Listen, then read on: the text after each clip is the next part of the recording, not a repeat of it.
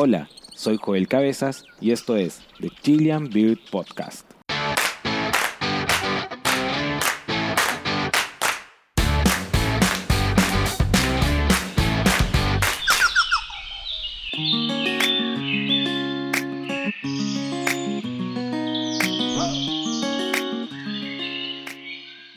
Es 8 de mayo por la tarde y preparo mis cosas.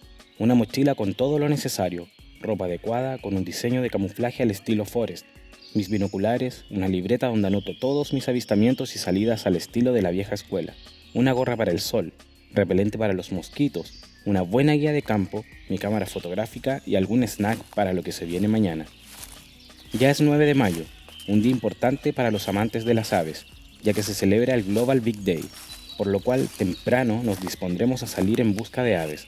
Para ello, tenemos 24 horas donde tendremos que registrar todo lo que veamos o escuchemos en nuestro trayecto. Algunos iremos solos o acompañados de nuestro grupo de pajarólogos. Aún no vivimos ese día, pero en mi caso lo espero con ansias, y así es como lo imagino. Tal cual lo hago con mis salidas pajarísticas, también lo haré este 9 de mayo, siempre y cuando la contingencia lo permita, ya que estamos viviendo momentos complejos con el coronavirus.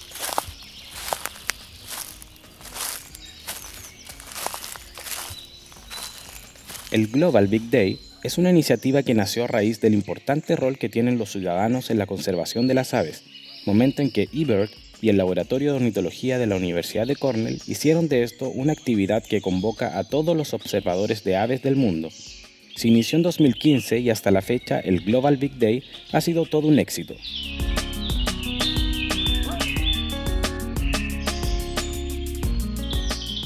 Nosotros estamos en el hemisferio sur y ya se acaba el verano por acá, por lo menos en el calendario, ya que cada año se alteran más las estaciones, pero a pesar de eso cada hemisferio tiene estaciones bien marcadas. Durante marzo se instala el otoño en el hemisferio sur. El clima comienza a cambiar, los recursos disminuyen y las temperaturas bajan. De esta forma las aves visitantes comienzan a prepararse para su nuevo gran viaje.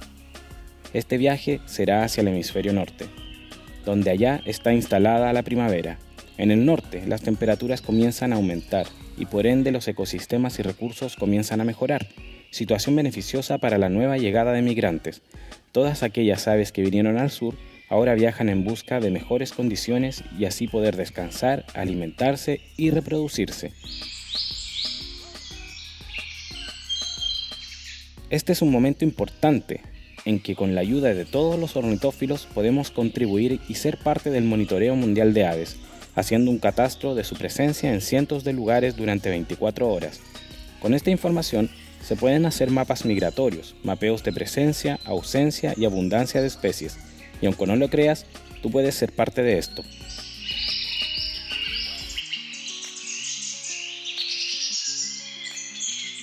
Ya hacia fines de año celebramos el October Big Day, el gran día de octubre, y no es un mes al azar, en esas fechas es cuando ocurren los pics de migraciones, en el caso de octubre, son las aves que vienen desde el hemisferio norte, zona de nidificación y cría, hacia el hemisferio sur, comenzando sus rutas aproximadamente entre los meses de junio y agosto.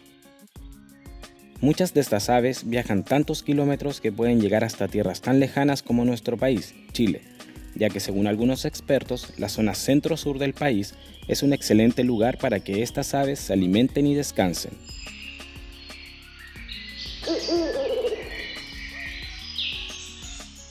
Ambas fechas son importantes para cualquier amante de las aves, pero para los observadores chilenos el mes de octubre es más atractivo por la cantidad de especies que se pueden avistar, muchas de ellas recién llegadas a nuestro país, visitantes cíclicos que embellecen nuestras tierras.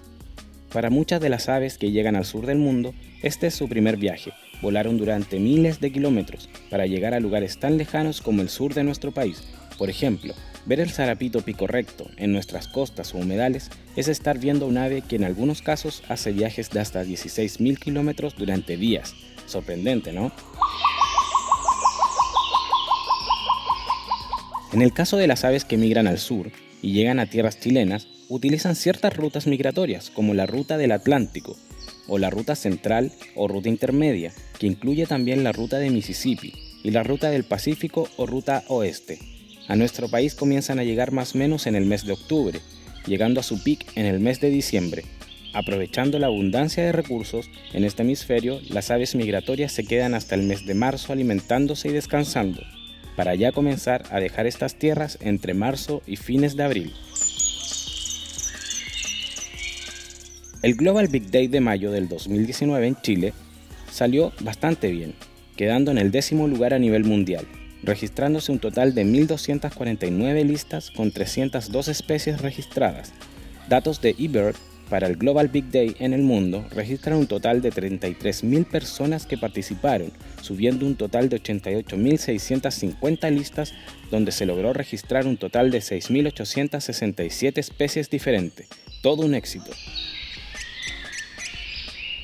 En conclusión, la participación ciudadana es esencial para la conservación de las aves, sobre todo en estos tiempos, en los que la tecnología nos permite estar conectados.